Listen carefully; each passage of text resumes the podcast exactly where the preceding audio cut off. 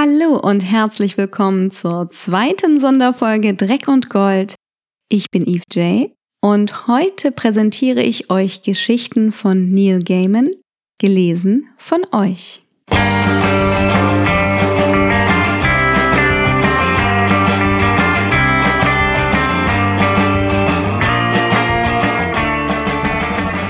Lesen die Geschichten im englischen Original, da Neil Gaiman sie zur Verwendung für die Quarantainment-Situation freigegeben hat. Den Anfang macht Heiko Hörnig mit einer Geschichte aus Smoke and Mirrors. Datenbankzugriff aktiviert. Nicholas was older than sin, and his beard could grow no whiter. He wanted to die. The dwarvish natives of the Arctic caverns did not speak his language, but conversed in their own twittering tongue, conducted incomprehensible rituals when they were not actually working in the factories. Once every year, they forced him sobbing and protesting into endless night. During the journey, he would stand near every child in the world, leave one of the dwarf's invisible gifts by its bedside. The children slept, frozen into time. He envied Prometheus and Loki, Sisyphus and Judas. His punishment was harsher. Ho, ho, ho. Die nächste Geschichte wird gelesen von niemand Geringerem als unserem Captain Adrian vom Bauer. Virus. There was a computer game. I was given it. One of my friends gave it to me. He was playing it. He said, it's brilliant. You should play it. And I did. And it was. I copied it off the disk he gave me for anyone. I wanted everyone to play it. Everyone should have this much fun. I sent it upline to bulletin boards, but mainly I got it out to all of my friends. Personal contact. That's the way it was given to me. My friends were like me. Some were scared of viruses. Someone gave you a game on disk. Next week or Friday the 13th, it reformatted your hard disk or corrupted your memory. But this one never did that. This was dead safe. Even my friends who didn't like computers started to play. As you get better, the game gets harder. Maybe you never win, but you can get pretty good. I'm pretty good. Of course, I have to spend a lot of time playing it. So do my friends. And their friends. And just the people you meet, you can see them walking down the old motorways or standing in queues away from their computers, away from the arcades that sprang up overnight.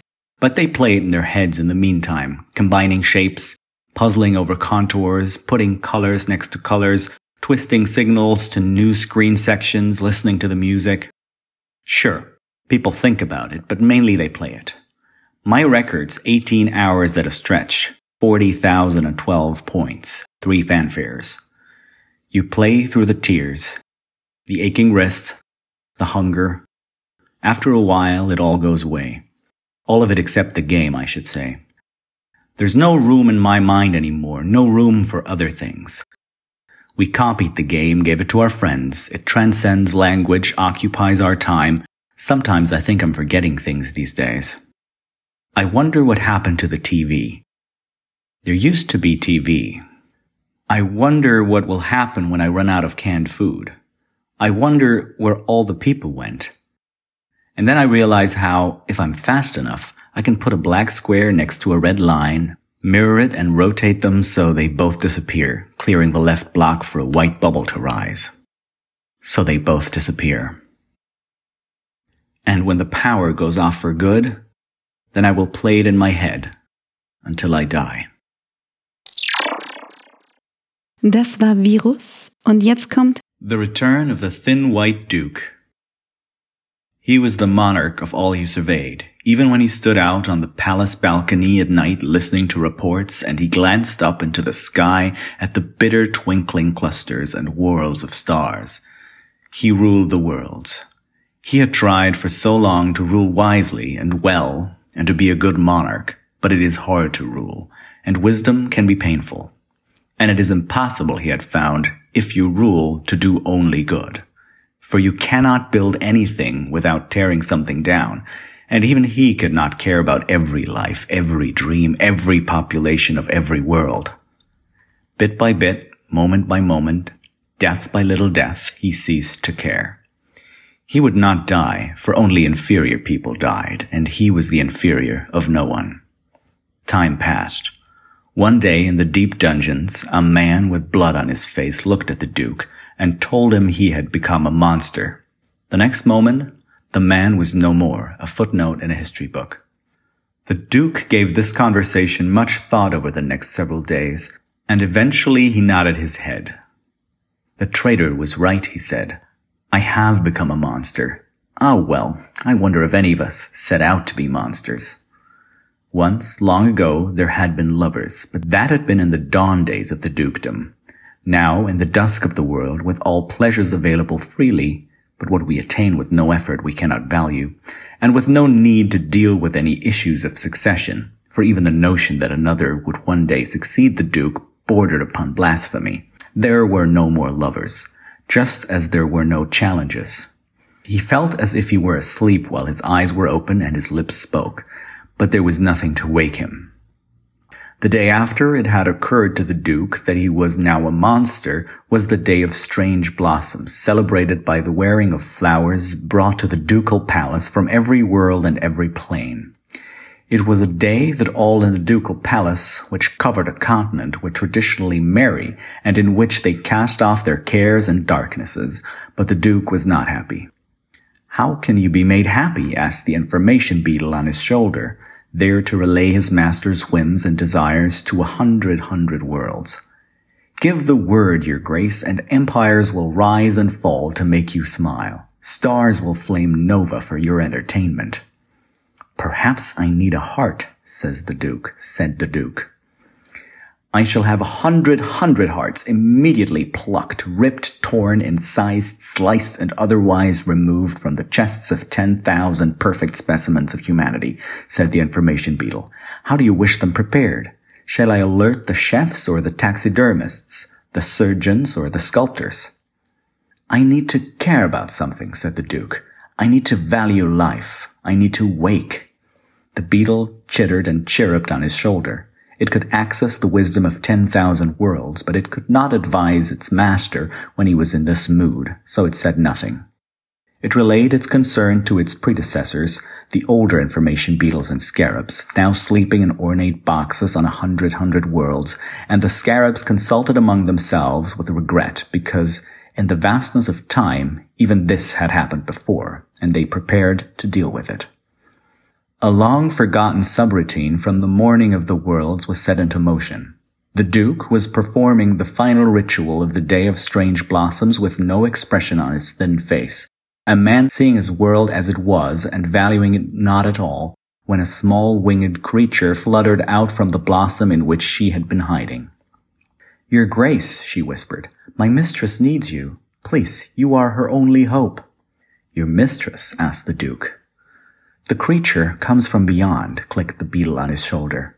From one of the places that does not acknowledge the ducal overlordship, from the lands beyond life and death, between being and unbeing. It must have hidden itself in an imported off-world orchid blossom. Its words are a trap or a snare. I shall have it destroyed. No, said the Duke. Let it be. He did something he had not done for many years and stroked the beetle with a thin white finger. Its green eyes turned black and it chittered into perfect silence. He cupped the tiny thing in his hands and walked back to his quarters, while she told him of her wise and noble queen, and of the giants, each more beautiful than the last, and each more huge and dangerous and more monstrous, who kept her queen a captive. And as she spoke, the Duke remembered the days when a lad from the stars had come to world to seek his fortune, and in those days there were fortunes everywhere just waiting to be found. And in remembering he discovered that his youth was less distant than he had thought. His information beetle lay quiescent upon his shoulder. Why did she send you to me? he asked the little creature. But her task accomplished, she would speak no more, and in moments she vanished, as instantly and as permanently as a star that had been extinguished upon ducal order. He entered his private quarters and placed the deactivated information beetle in its case beside his bed. In his study, he had his servants bring him a long black case. He opened it himself, and with a touch, he activated his master advisor. It shook itself, then wriggled up and about his shoulders in viper form, its serpent tail forking into the neural plug at the base of his neck. The Duke told the serpent what he intended to do. This is not wise, said the master advisor, the intelligence and advice of every ducal advisor and memory available to it after a moment's examination of precedent. I seek adventure, not wisdom, said the Duke. A ghost of a smile began to play at the edges of his lips. The first smile that his servants had seen in longer than they could remember. Then, if you will not be dissuaded, take a battle steed, said the advisor.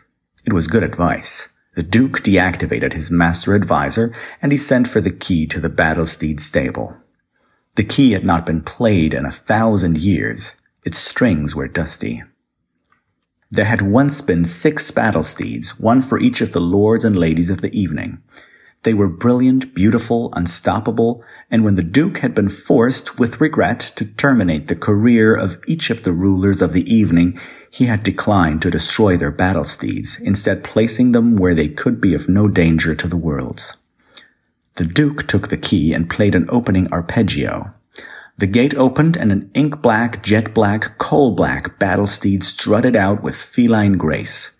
It raised its head and stared at the world with proud eyes. Where do we go? asked the battle steed. What do we fight? We go beyond, said the Duke. And as to whom we shall fight, well, that remains to be seen. I can take you anywhere, said the battle steed, and I will kill those who try to hurt you.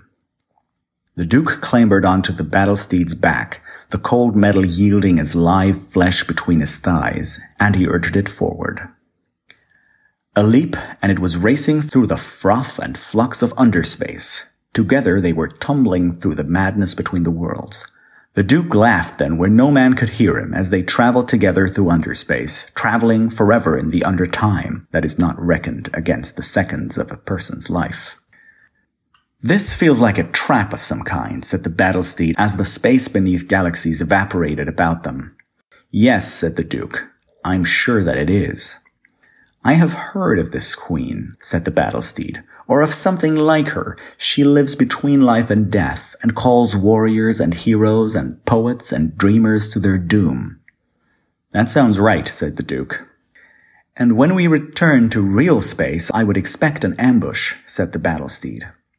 That sounds more than probable, said the Duke, as they reached their destination and erupted out of underspace back into existence. The guardians of the palace were as beautiful as the messenger had warned him, and as ferocious, and they were waiting. What are you doing? they called as they came in for the assault. Do you know that strangers are forbidden here?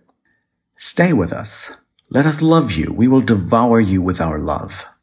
I have come to rescue your queen, he told them. Rescue the queen, they laughed. She will have your head on a plate before she looks at you. Many people have come to save her over the years. Their heads sit on golden plates in her palace. Yours will simply be the freshest. There were men who looked like fallen angels and women who looked like demons risen. There were people so beautiful that they would have been all that the Duke had ever desired, had they been human, and they pressed close to him, skin to carapace and flesh against armor, so they could feel the coldness of him, and he could feel the warmth of them. Stay with us, let us love you, they whispered, and they reached out with sharp talons and teeth. I do not believe your love will prove to be good for me, said the Duke. One of the women, fair of hair, with eyes of a peculiar translucent blue, reminded him of someone long forgotten of a lover who had passed out of his life a long time before. He found her name in his mind and would have called it aloud to see if she turned, to see if she knew him, but the battle steed lashed out with sharp claws and the pale blue eyes were closed forever. The battle steed moved fast, like a panther, and each of the guardians fell to the ground and writhed and was still. The duke stood before the queen's palace. He slipped from his battle steed to the fresh earth. Here I go on alone, he said. Wait, and one day I shall return. I do not believe you will ever return, said the battle steed. I shall wait until time itself is done if need be, but still I fear for you. The Duke touched his lips to the black steel of the steed's head and bade it farewell. He walked on to rescue the queen. He remembered a monster who had ruled worlds and who would never die, and he smiled because he was no longer that man. For the first time since his first youth, he had something to lose, and the discovery of that made him young again. His heart began to pound in his chest as he walked through the empty palace, and he laughed out loud. She was waiting for him in the place where flowers die. She was everything he had imagined that she would be. Her skirt was simple and white, her cheekbones were high and very dark. Her hair was long and the infinitely dark color of a crow's wing. I am here to rescue you, he told her. You are here to rescue yourself, she corrected him. Her voice was almost a whisper, like the breeze that shook the dead blossoms. He bowed his head, although she was as tall as he was. Three questions, she whispered. Answer them correctly, and all you desire shall be yours fail, and your head will rest forever on a golden dish. Her skin was the brown of the dead rose petals. Her eyes were the dark gold of amber. Ask your three questions, he said, with a confidence he did not feel. The queen reached out a finger and she ran the tip of it gently along his cheek. The duke could not remember the last time that anybody had touched him without his permission. What is bigger than the universe? she asked. Underspace and undertime, said the Duke, for they both include the universe, and also all that is not the universe. But I suspect you seek a more poetic, less accurate answer. The mind, then, for it can hold a universe, but also imagine things that have never been and are not. The Queen said nothing. Is that right? Is that wrong? asked the Duke. He wished momentarily for the snake-like whisper of his master advisor, unloading through its neural plug the accumulated wisdom of his advisors over the years, or even the chatter of his information beetle. The second question, said the Queen. What is greater than a king? Obviously a duke, said the Duke. For all kings, popes, chancellors, empresses, and such serve at and only at my will. But again, I suspect that you are looking for an answer that is less accurate and more imaginative. The mind, again, is greater than a king or a duke, because although I am the inferior of nobody, there are those who could imagine a world in which there is something superior to me and something else again superior to that and so on. No, wait, I have it. The answer. It is from the great tree Kether, the crown, the concept of monarchy is greater than any king. The queen looked at the duke with amber eyes and she said, The final question for you. What can you never take back? My word, said the duke, although now I come to think of it, once I give my word, sometimes circumstances change, and sometimes the worlds themselves change in unfortunate or unexpected ways. From time to time, if it comes to that, my word needs to be modified in accordance with realities. I would say death, but truly if I find myself in need of someone I have previously disposed of, I simply have them reincorporated. The queen looked impatient. A kiss, said the duke. She nodded. There is hope for you, said the queen. You believe you are my only hope, but truthfully, I am yours. Your answers were all quite wrong, but the last was not as wrong as the rest of them. The Duke contemplated losing his head to this woman and found the prospect less disturbing than he would have expected. A wind blew through the garden of dead flowers, and the Duke was put in mind of perfumed ghosts. Would you like to know the answer? she asked. Answers, he said, surely. Only one answer, and it is this. The heart, said the queen. The heart is greater than the universe, for it can find pity in it for everything in the universe, and the universe itself can feel no pity. The heart is greater than a king, because a heart can know a king for what he is and still love him. And once you give your heart, you cannot take it back. I said a kiss, said the Duke. It was not as wrong as the other answers, she told him. The wind gusted higher and wilder, and for a heartbeat the air was filled with dead petals. Then the wind was gone, as suddenly as it appeared, and the broken petals fell to the floor. So, I have failed in the first task you set me. Yet I do not believe my head would look good upon a golden dish, said the Duke. or upon any kind of a dish. Give me a task then, a quest, something I can achieve to show that I'm worthy. Let me rescue you from this place. I am never the one who needs rescuing, said the queen. Your advisors and scarabs and programs are done with you. They sent you here as they sent those who came before you long ago because it is better for you to vanish of your own volition than for them to kill you in your sleep. And less dangerous. She took his hand in hers. Come, she said. They walked away from the garden of dead flowers, past the fountains of light spraying their lights into the void, and into the citadel of song, where perfect voices waited at each turn, sighing and chanting and humming and echoing, although nobody was there to sing. Beyond the citadel was only mist. There, she told him. We are the end of everything where nothing exists but what we create, by act of will or by desperation. Here in this place, I can speak freely. It is us now. She looked into his eyes. You do not have to die. You can stay with me. You will be happy to have finally found happiness, a heart, and the value of existence, and I will love you. The Duke looked at her with a flash of puzzled anger. I asked to care. I asked for something to care about. I asked for a heart. And they have given you all you asked for. But you cannot be their monarch and have those things, so you cannot return. I, I asked them to make this happen, said the Duke. He no longer seemed angry. The mists at the edge of that place were pale, and they hurt the Duke's eyes when he stared at them too deeply or too long. The ground began to shake, as if beneath the footsteps of a giant.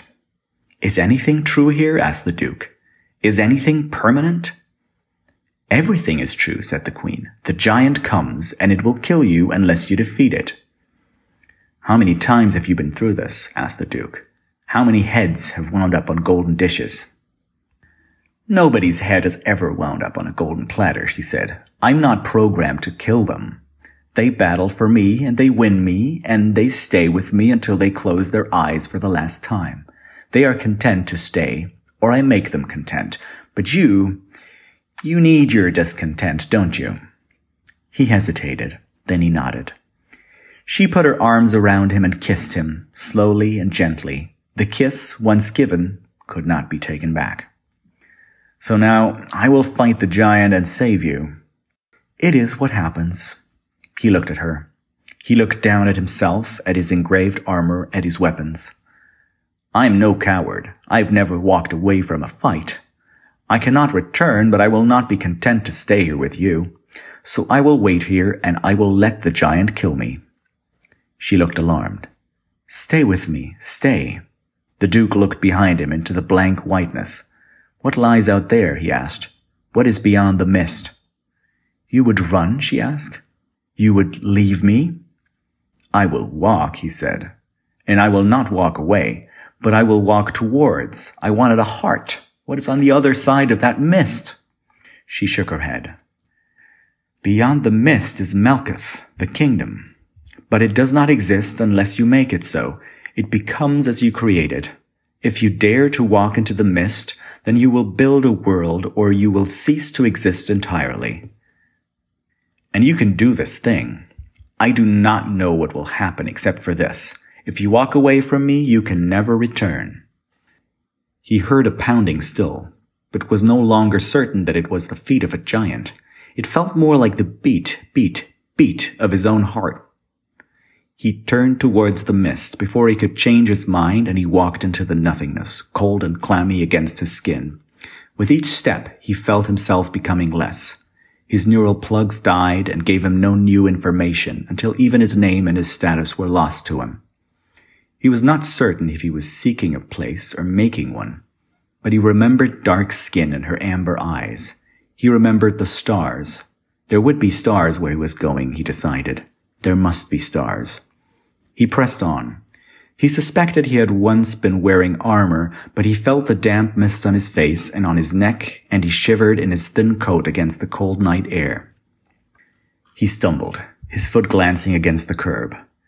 Then he pulled himself upright and peered at the blurred streetlights through the fog. A car drove close, too close, and vanished past him, the red rear lights staining the mist crimson. My old manor, he thought fondly, and that was followed by a moment of pure puzzlement at the idea of Beckenham as his old anything. He'd only just moved there. It was somewhere to use as a base, somewhere to escape from. Surely that was the point. But the idea of a man running away, a lord or a duke perhaps he thought and liked the way it felt in his head, hovered and hung in his mind like the beginning of a song. I'd rather write a something song than rule the world, he said aloud, tasting the words in his mouth. He rested his guitar case against the wall, put his hand in the pocket of his duffel coat, found a pencil stub and a shilling notebook, and wrote them down. He'd find a good two-syllable world for the something soon enough, he hoped. Then he pushed his way into the pub. The warm, beery atmosphere embraced him as he walked inside. The low fuss and grumble of pub conversation. Somebody called his name, and he waved a pale hand at them, pointed to his wristwatch and then to the stairs. Cigarette smoke gave the air a faint blue sheen. He coughed once, deep in his chest, and craved a cigarette of his own. Up the stairs with a threadbare red carpeting, holding his guitar case like a weapon, whatever had been in his mind before, he turned the corner into the high street, evaporating with each step. He paused in the dark corridor before opening the door to the pub's upstairs room. From the buzz of small talk and the clink of glasses, he knew there were already a handful of people waiting and working. Someone was tuning a guitar. Monster? thought the young man. That's got two syllables. He turned the word around in his mind several times before he decided that he could find something better, something bigger, something more fitting for the world he intended to conquer, and, with only a momentary regret, he let it go forever and walked inside. Katharina Gusinovs liest für euch I Cthulhu. 1. Cthulhu, they call me. Great Cthulhu. Nobody can pronounce it right. Are you writing this down? Every word? Good. Where shall I start? Hmm. Very well then. The beginning. Write this down, Whateley. I was born uncounted aeons ago in the dark mists of Kainai. Now, of course, I don't know how to spell it. Write it as it sounds. Of nameless nightmare parents under a gibbous moon. It wasn't the moon of this planet, of course, it was a real moon. On some nights it filled over half the sky, and as it rose you could watch the crimson blood drip and trickle down its bloated face, staining it red, until at its height it bathed the swarms and towers in a gory dead red light. Those were the days. Or rather the nights on the whole. Our place had a sun of sorts, but it was old, even back then.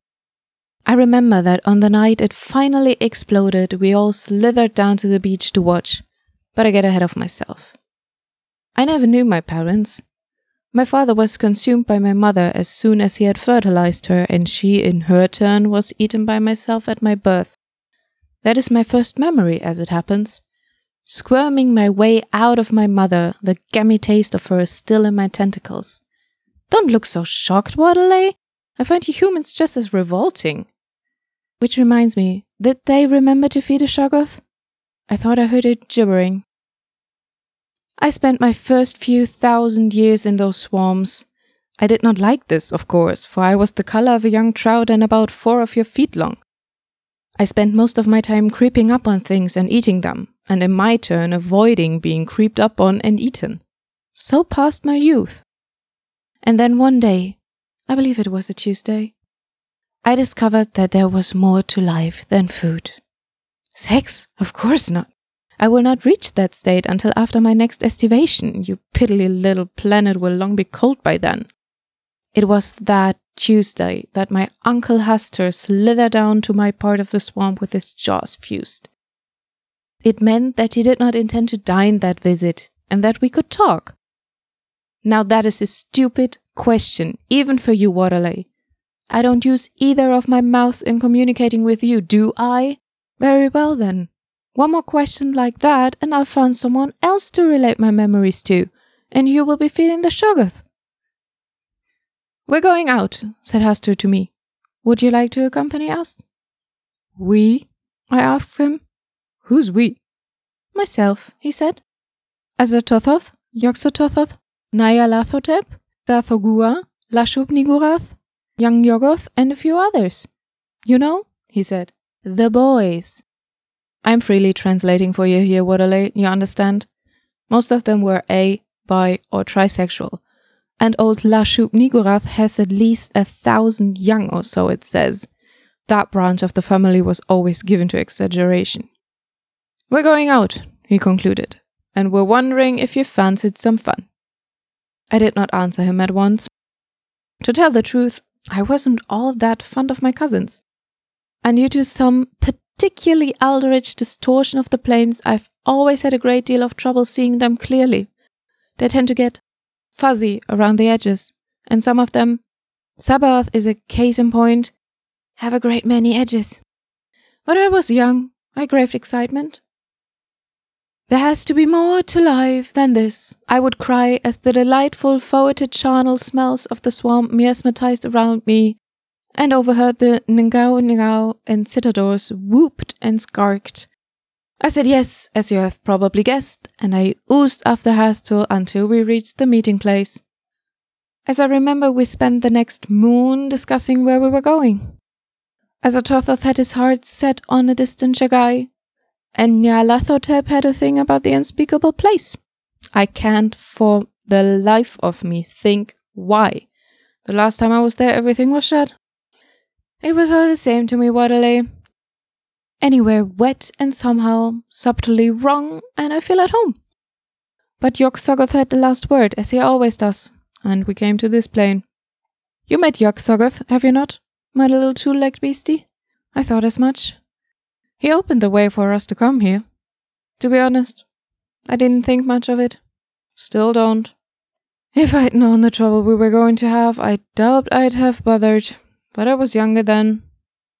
As I remember, our first stop was Dim Carcosa. Scared the shit out of me, that place. These days I can look at your kind without a shudder, but all those people, without a scale or pseudopod between them, gave me the quivers. The kid in yellow was the first I ever got on with. The Tatterdemalion King. You don't know of him? Necronomicon, page 704 of the complete edition, hints at his existence. And I think that idiot Prinn mentions him in the Vermis Mysteriis. And then there's Chemis, of course. Lovely fellow, once I got used to him. He was the one who first gave me the idea. What the unspeakable hells is there to do in this dreary dimension? I asked him. He laughed. When I first came here, he said, a mere color out of space. I asked myself the same question. Then I discovered the fun one can get in conquering these odd worlds, subjugating the inhabitants, getting them to fear and worship you. It's a real love. Of course, the old ones don't like it. The old ones? I asked. No, he said old ones. It's capitalized. Funny chaps. Like great starfish headed barrels with filmy great wings that they fly through space with. Fly through space. Fly. I was shocked. I didn't think anybody flew these days.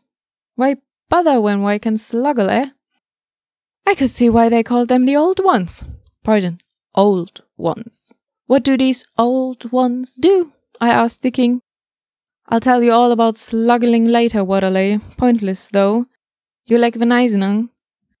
Although, perhaps badminton equipment would do almost as well. Where was I? Ah, yes. What do these old ones do? I asked the king. Nothing much, he explained. They just don't like anybody else doing it. I undulated, writhing my tentacles as if to say, I have met such beings in my time, but fear the message was lost on the king. Do you know of any places ripe for conquering? I asked him. He waved a hand vaguely in the direction of a small and dreary patch of stars. There's one over there that you might like, he told me. It's called Earth. Bit of the beaten track, but lots of room to move. Silly bugger, that's all for now, Whateley. Tell someone to feed the Shoggoth on your way out. 2. Is it time already, Whateley? Don't be silly. I know that I sent for you. My memory is as good as it ever was. Pung Louis, Mglw'nafh, Cthulhu R'lyeh, Wgah'nagl, Fhtagn. You know what that means, don't you? In his house at R'lyeh that Cthulhu waits dreaming. A justified exaggeration that I haven't been feeling too well recently. It was a joke. One headed. A joke.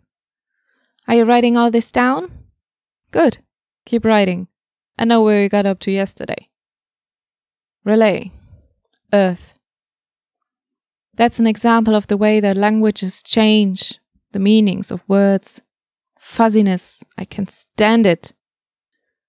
Once on a time, R'lyeh was the earth, or at least the part of it that I ran, the wet bits at the start.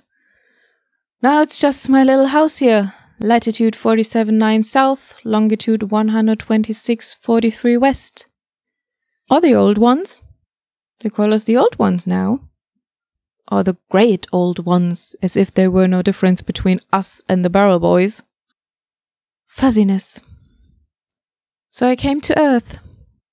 And in those days it was a lot wetter than it is today. A wonderful place it was.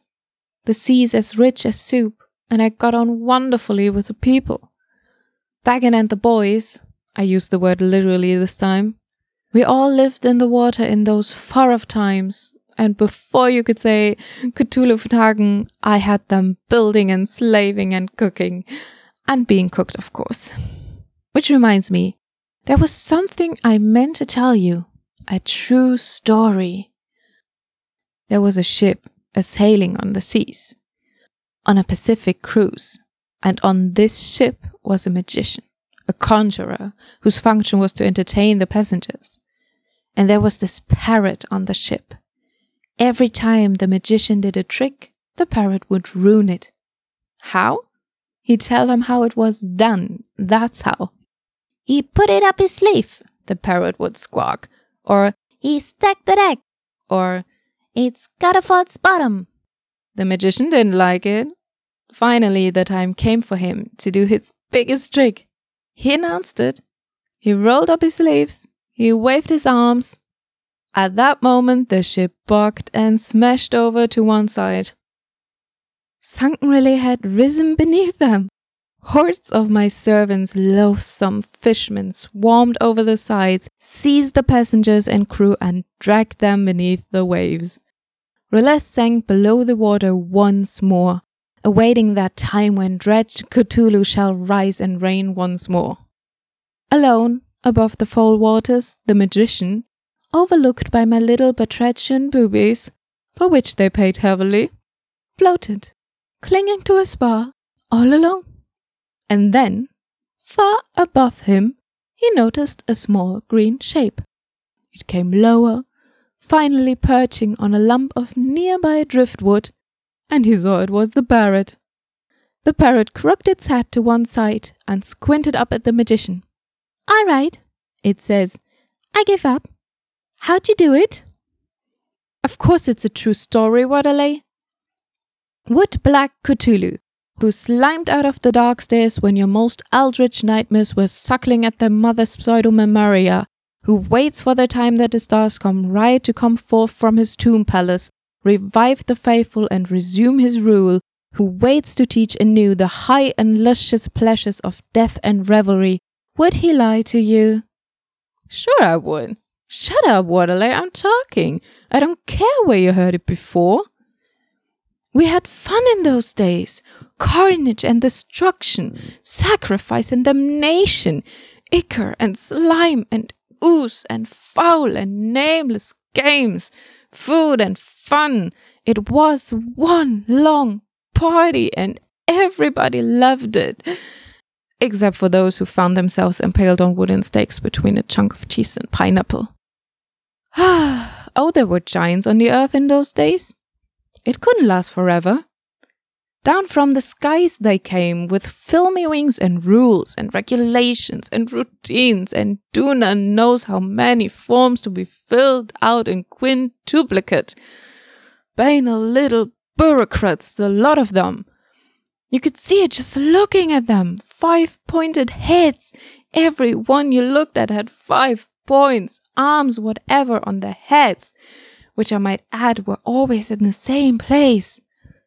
None of them had the imagination to grow three arms or six or 102. Five every time. No offense meant. We didn't get on. They didn't like my party. They rapped on the walls, metaphorically. We paid no attention. Then they got mean, argued, bitched, fought. Okay, we said. You want the sea? You can have the sea.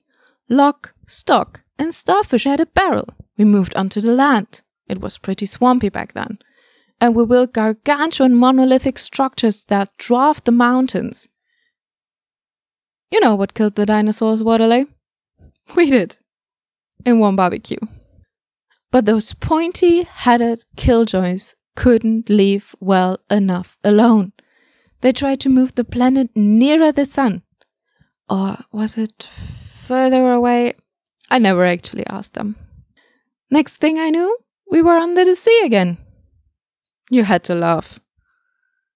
The city of the old ones got it in the neck. They hated the dry and the cold as did their creatures. All of the sudden they were in the Antarctic, dry as a bone and cold as the lost plains on thrice accursed Leng. Here endeth the lesson for today, Whateley. And will you please get somebody to feed that blasted Shoggoth? 3. Professors Armitage and Wilmoth are both convinced that not less than three pages are missing from the manuscript at this point, citing the text and length.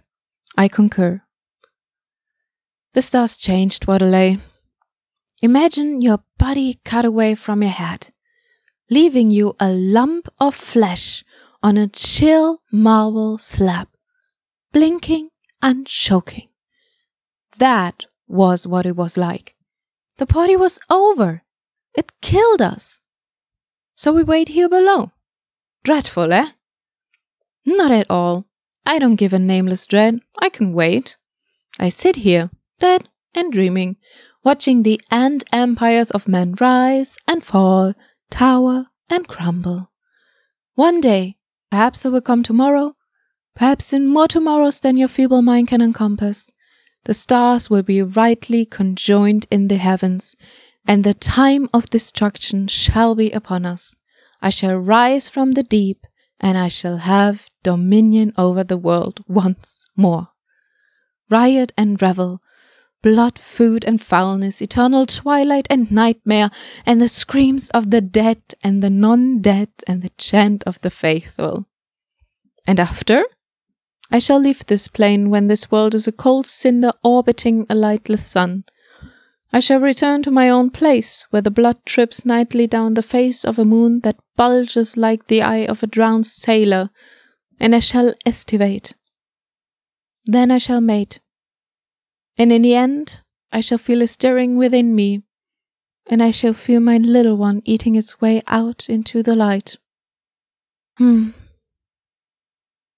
Are you writing this all down, Whateley? Good. Well, that's all. The end. Narrative concluded. Guess what we're going to do now? That's right. We're going to feed the Shoggoth. Vielen lieben Dank an Katharina an dieser Stelle, die selbst eingesprochen und geschnitten hat. Ganz toll. Vielen lieben Dank. Wenn ihr euch mehr von Katharina wünscht, zum Beispiel, dass sie eure Geschichte, auch eure Track-Fanfiction oder irgendeine Fanfiction vorlesen soll, dann bewerbt euch mit eurer Geschichte bei track und gold at gmail.com.